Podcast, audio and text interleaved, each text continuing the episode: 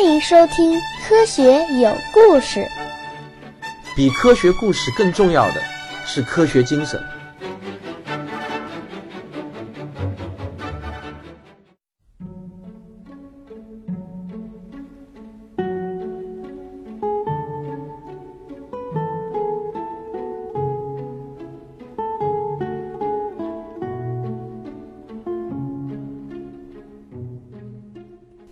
大家好，我们又见面了。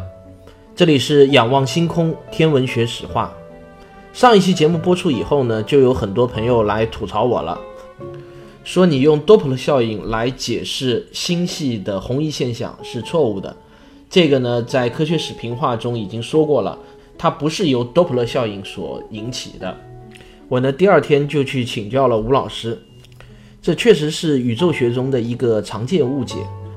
虽然多普勒效应确实也会产生红移现象，但它的这个红移现象和宇宙膨胀所产生的红移现象呢有一个区别，那就是如果是由多普勒效应产生的红移现象，那么这个波长的拉长幅度在这个波发出的那一刹那就已经决定了，之后呢就不会再变化。而如果这个红移现象是由宇宙膨胀所产生的，那么这个波长的变化呢，就会随着时间而变化。宇宙膨胀的越来越大，于是这个波长也就会被拉得越来越长。吴老师的这个解释呢，我是听懂了。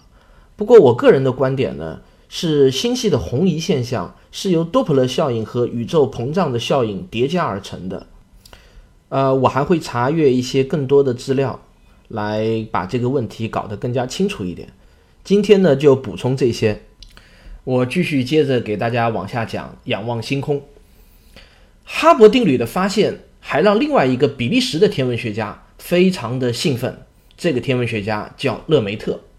这个勒梅特一听说了哈勃的这个发现以后呢，就自信心爆棚了，因为他在两年前就写了一篇论文，他支持弗里德曼的宇宙膨胀观点。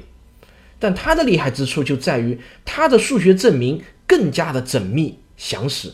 连爱因斯坦在看了勒梅特的这个论文后呢，也酸酸的承认勒梅特的这个数学证明啊，实在是太漂亮了，无懈可击。但爱因斯坦呢，当时就是死不认错，不放弃自己的静态宇宙观，把这个勒梅特呢气个半死。他俩啊，经常在这个学术会议上碰头，有时候呢就会争论一番，聊一聊。刚才我们就说了，哈勃的这个发现，就让这个勒梅特的自信心极大的爆棚了。而且呢，他就开始深入思考一个似乎只有上帝才有资格思考的问题，那就是宇宙起源的问题。一九三一年，他写了一篇论文，发表在了《自然》杂志上。在这篇论文中，勒梅特呢用富有文学性的笔调这么写道：在几十亿年前，整个宇宙就是一个无限致密、无限炽热的原子，然后。空间在这个原始火球中诞生了，空间诞生后，时间也随之诞生，火球开始迅速膨胀，物质开始出现。你看，这个是不是写的非常有诗意，像散文一样？不过呢，当时有一个很出名的美国天文学家叫霍伊尔，他在看到了勒梅特的这个论文后呢，就相当的不以为然。有一次呢，他接受采访的时候，他就调侃勒梅特的理论。不就是 Big Bang 吗？砰的一下，这个宇宙就诞生了，听起来多滑稽啊！谁想到这个吊诡的是呢？本来带有点侮辱意味的这个 Big Bang，也就是大爆炸，竟然不胫而走，成了宣传勒梅特理论最有力的武器。这是霍伊尔万万也没有想到的，因为这样一个通俗而又形象的理论标签，使得宇宙大爆炸学说在普通公众中的知晓率迅速的提升起来。但是在当时的学界，对于勒梅特的理论是各执一词的，有支持的，也有强烈反对的。在支持者的阵营中呢，有一位重量级的俄裔美国物理学家叫加莫夫。对的，就是那个写了很多出名的科普书，最著名的一本就是叫《从一到无穷大》的那个加莫夫。他鼎力支持大爆炸理论，并且他预言那次创世的宇宙大爆炸在今天还留有余温。也就是整个宇宙中应当残留着背景辐射，啊，这个加莫夫如果要用接近英文的发音来说的话呢，应该是嘎莫夫啊，但是我觉得听上去有点怪，我还是说加莫夫吧，大家知道就好。这个加莫夫呢，不但定性的描述了宇宙背景辐射，还定量的计算出了这个辐射的温度应该是五 K。如果用今天测定的各种参数来代入加莫夫的方程，那么这个值就应当是二点七 K 了。那么这么低的一个温度呢，它就已经是微波辐射了，仅仅比绝对零度高那么一点点的温度，如果转换成你熟悉的温度话呢，它就是零下二百七十点一五摄氏度。这个温度啊，实在是太低了。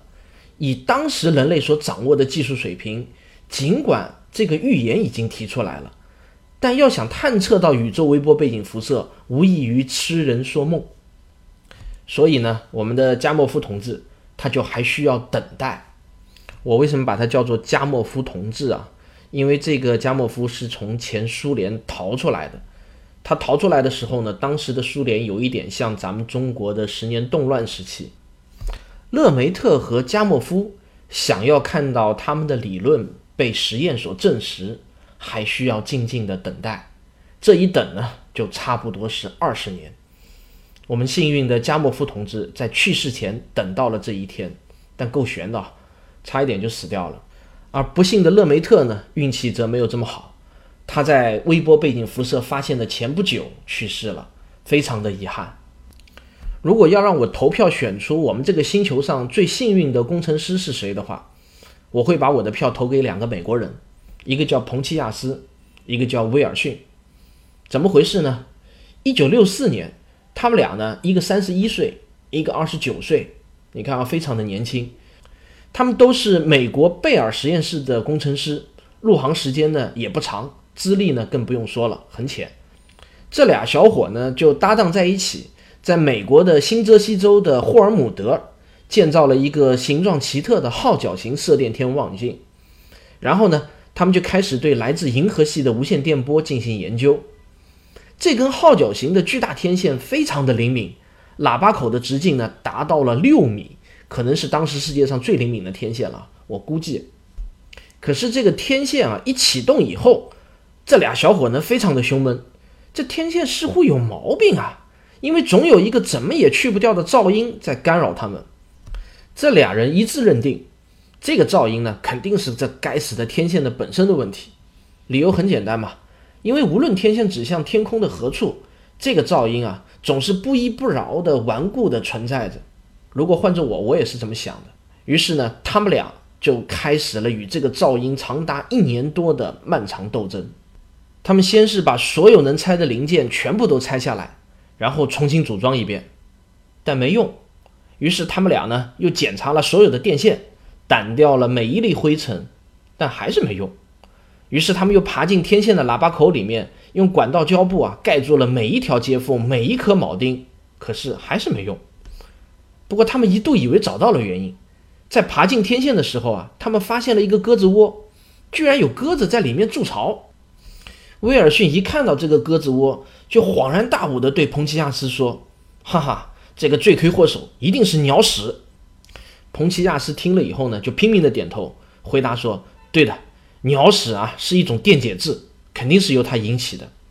于是这俩人呢，就再次爬进天线，把所有的鸟屎全部都擦得干干净净。这可不是一件轻松的活。可是呢，让他们两人快疯掉的是，干完这一切以后呢，那个鬼魅般的噪音反而更加清晰了。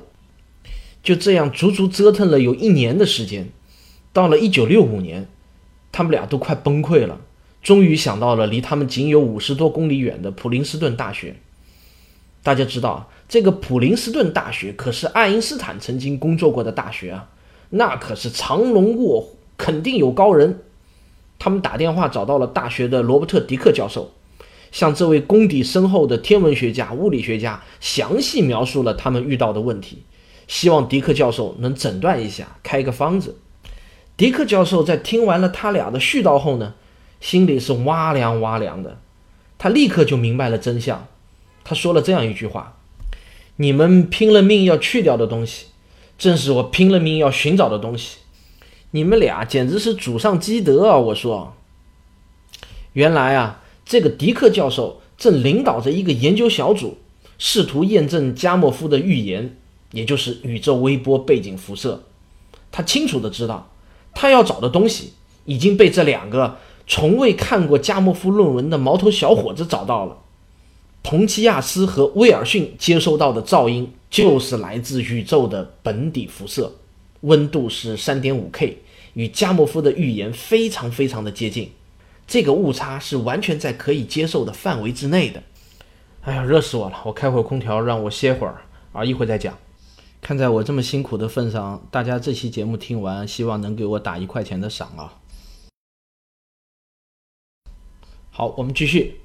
就这样，二十世纪天文学史上最重要的发现，没有之一啊，也就是宇宙大爆炸理论的最关键证据——宇宙微波背景辐射。就被这样喜剧性的发现了。这两个幸运的美国小伙呢，也就是彭齐亚斯和威尔逊，因为这个发现，在十多年后获得了一九七八年的诺贝尔物理学奖，名垂青史。我想，这恐怕也是诺贝尔奖史上最幸运的获奖人了。他们根本不是搞物理的，而迪克教授呢，则收获了无数的同情。宇宙微波背景辐射之所以能成为大爆炸理论的最关键证据。不仅仅是因为它符合了加莫夫的预言，更重要的一个逻辑在于这样：按已经观测到的三 K 左右的温度，这就相当于宇宙的任何一个地方都能接受到大约是十个光子每秒每平方厘米。考虑到宇宙的尺度之大，根本不可能有哪一个辐射源能产生如此巨量的能量。这些光子只能是在宇宙诞生的时候同时产生的。这就像一个巨大的火球，在经过了一百三十七亿年的膨胀后剩下的余温。你在电视机中看到的雪花点中呢，就有百分之一是这个宇宙微波背景辐射所产生的。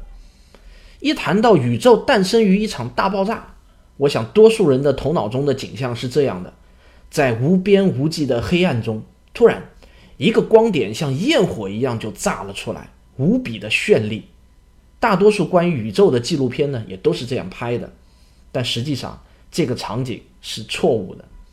不过呢，这无法怪导演，换了我也只能这样拍，因为正确的图像是无法用影像准确的描述出来的。真正的情况是在创世的那一刻，没有黑暗，没有空间，甚至也没有时间，没有就是没有，整个宇宙。也就是在你脑子中想象出来的一切有形的东西，都包含在一个原子大小的尺度内。当一切都炸开之后呢，才产生了空间和时间。好吧，我承认我上面说的这些呢，都相当的令人费解，至少是难以想象的。我想呢，用一个比喻的方法来帮助你理解宇宙诞生时候到底是什么样的一个空间。现在呢，让我们来做一个疯狂的假想。如果我们回到一百三十七亿年以前，那时候的宇宙只有一个牢房那么大，也就是二十平米左右吧。那么，当你身处这个宇宙中时，你会看到什么呢？你会看到，如果朝前面看，自己的背影就在几米开外的前方；如果你朝后看呢，另一个自己就在几米开外的后方，与你做着同样的动作。你朝上朝下看，都能看到一样的自己。当你朝前面跑的时候，前方的自己也开始跑了。只用了几步，你就跑到了自己出发的位置。不管你朝任何一个方向飞去，你都会回到原点。这是一个无限循环的三维空间，你就根本不可能出去。当然，这个“出去”是打引号的啊，因为根本就没有外面啊，外面也要打个引号。整个宇宙就在你的眼中。这就是所谓的有限无界的宇宙观，听上去呢有点恐怖啊！这样的牢房真正是无法越狱的完美牢房。现在呢，我请你把这样一个有限无界的宇宙，不断的在你脑海中缩小、缩小、再缩小，一直缩小到只有一个原子大小。注意，没有外面，也没有黑暗，空间和时间都禁锢在这样的一个宇宙中，然后。上帝说要有光，于是这个宇宙就开始了急速的膨胀，这就是宇宙大爆炸理论。请注意一点啊，我刚才的那个牢房的比喻是针对宇宙刚刚诞生的时刻。那么我们今天的宇宙在经历了一百三十七亿年的膨胀后，是不是依然是一个巨大的恐怖牢房呢？如果我们朝着一个方向一直飞，一直飞，最后会不会回到原地呢？虽然还没有定论，但是越来越多的宇宙学家认为，我们今天的宇宙其实是一个无限大的宇宙，我们永远也无法飞回到原地。这个观点呢，已经得到了理论和观测的有力支持。这个话题呢，我们后面还会详谈，这里先放一放啊。说句题外话，过去我一直认为宇宙是有限无界的，是一个循环空间，包括我们现在的宇宙也是有限无界的。但是直到我最近看了格林的这本《隐藏的现实》，我才发现我过去关于宇宙的这个总体认识似乎看来不太对，需要更新。那么随着这个节目的推进，我会慢慢的往下深入讲下去，大家先有点耐心。我们回到正题上，自从这个宇宙微波背景辐射被探测到以后呢，一大批的科学家都兴奋地投入到了这个领域中。相比那些考古学家来说呢，宇宙学家在我看来是无比幸福的。为什么这么说呢？因为考古学家在研究古时代的地球的时候啊，面对的都是经过了成千上亿年时间洗礼的那些遗迹。他们只能通过残留下来的点点蛛丝马迹去艰难地还原当时的现场。可是我们的宇宙学家呢？他们就幸福得多了。自从发现了微波背景辐射后，就相当于找到了宇宙诞生时刻的光子。这些光子跨越了一百多亿年的漫漫时空，来到了我们的地球。当我们研究宇宙的微波背景光子时，我们其实也就是在端详着宇宙大约是一百三十七亿年前的模样。于是呢，全世界都投入了大量的人力物力，建造出了一个又一个精密无比的天文仪器。在随后的这十几年中，对于宇宙微波背景辐射的研究是整个宇宙学乃至天文学最热门的一个领域。但是，随着测量数据的越来越精确，人们却变得越来越不安。因为一个幽灵从这些数据中慢慢的浮现了出来，搅得无数大爆炸的支持者们坐立不安。那么这个幽灵到底是什么呢？科学有故事，我今天还得接着讲。这个幽灵就是从宇宙背景辐射的探测数据中，我们发现整个空间中的辐射是完全均匀的，无论把天线指向哪里，辐射的温度。大概都是二点七二五 K 左右，也就是说，宇宙大火球的温度极为惊人的均匀一致。用专业点的术语来讲呢，就是宇宙在十的负五次量级上都表现出完美的各项同性。听到这里啊，我估计大多数听众都会觉得挺奇怪的，好像这听上去应该是正常的。如果不均匀，你可能才会觉得奇怪呢。怎么宇宙大火球温度均匀一致，反而成了一个幽灵，一个谜题？是这样的，我要解释一下。按照广义相对论的计算，在宇宙诞生的那一刻，宇宙空间膨胀的速度是如此之快，以至于其中不同区域相互远离的速度甚至超过了光速。哎，你别问我是怎么计算出来的，那个太难懂了，一大堆的微分方程组。我哪里看得懂啊？总之，你跟我一样知道这个结论就可以了。等等，相对论不是说光速是速度极限吗？怎么我在这里又说超过了光速呢？这里面呢，其实有一个广泛的误解。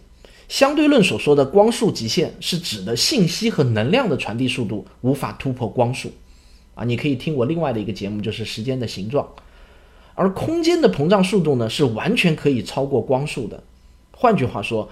星系与星系之间的相对退行速度是不受任何速度限制的，因为这种速度并没有信息和能量的传递，所以是完全合法的。这样一来，问题就出来了。我们想象一下，宇宙在诞生的时候被砰的一声炸得四分五裂，但是由于空间的膨胀速度是超过光速的，这也就意味着每一个碎块与碎块之间的分离速度超过了光速。那么这些碎块与碎块之间绝对不可能发生任何的能量交互，也不可能发生热量的传导。但是最终的结果却是所有的碎块温度全部都惊人的一致。这就好像在夜空中炸开了一朵焰火，但是焰火的每一颗火星的温度呢，都极为精确的完全一致。这个情况与当时理论计算的结果产生了严重的矛盾。宇宙学家们将这个谜题称之为“世界问题”。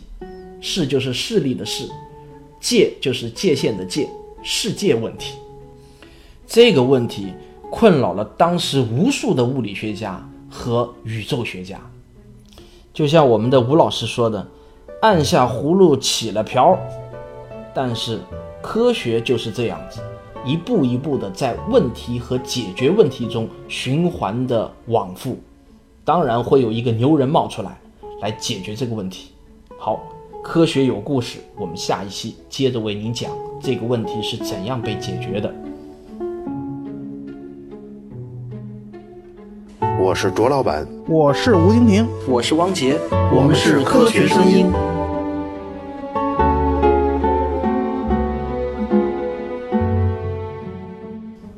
最近呢，我开了一个 QQ 群，这个 QQ 群的名称就叫“科学有故事”。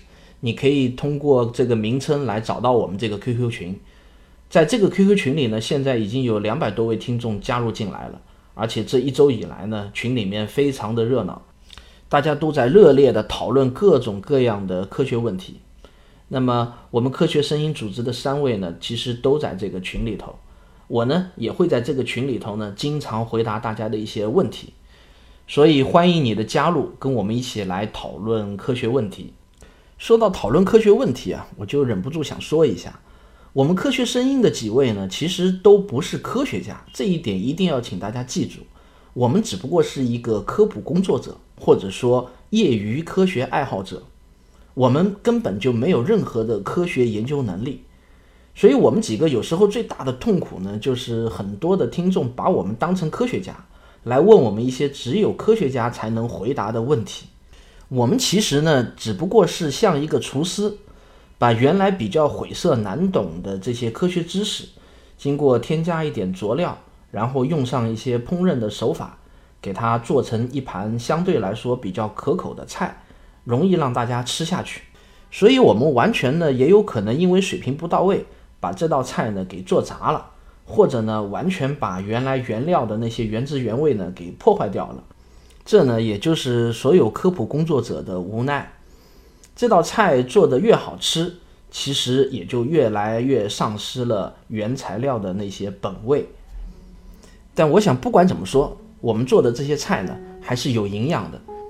从大概率来说呢，你吃下去对你总归还是有一些帮助的。所以呢，我在这里呢，想跟大家求个饶，希望大家不要来追着我问一些理论方面的细节。其实呢，我也是不可能完全搞懂的。另外呢，也希望大家不要来追着我问一些连现代的前沿科学界也还没有完全搞清楚的一些问题。好了，本期节目就到这里。如果你喜欢我的节目的话呢，请别忘了点一下订阅。如果你觉得我的节目对你有帮助的话呢，请你给我打赏，以资精神鼓励。谢谢大家，我们下期再见。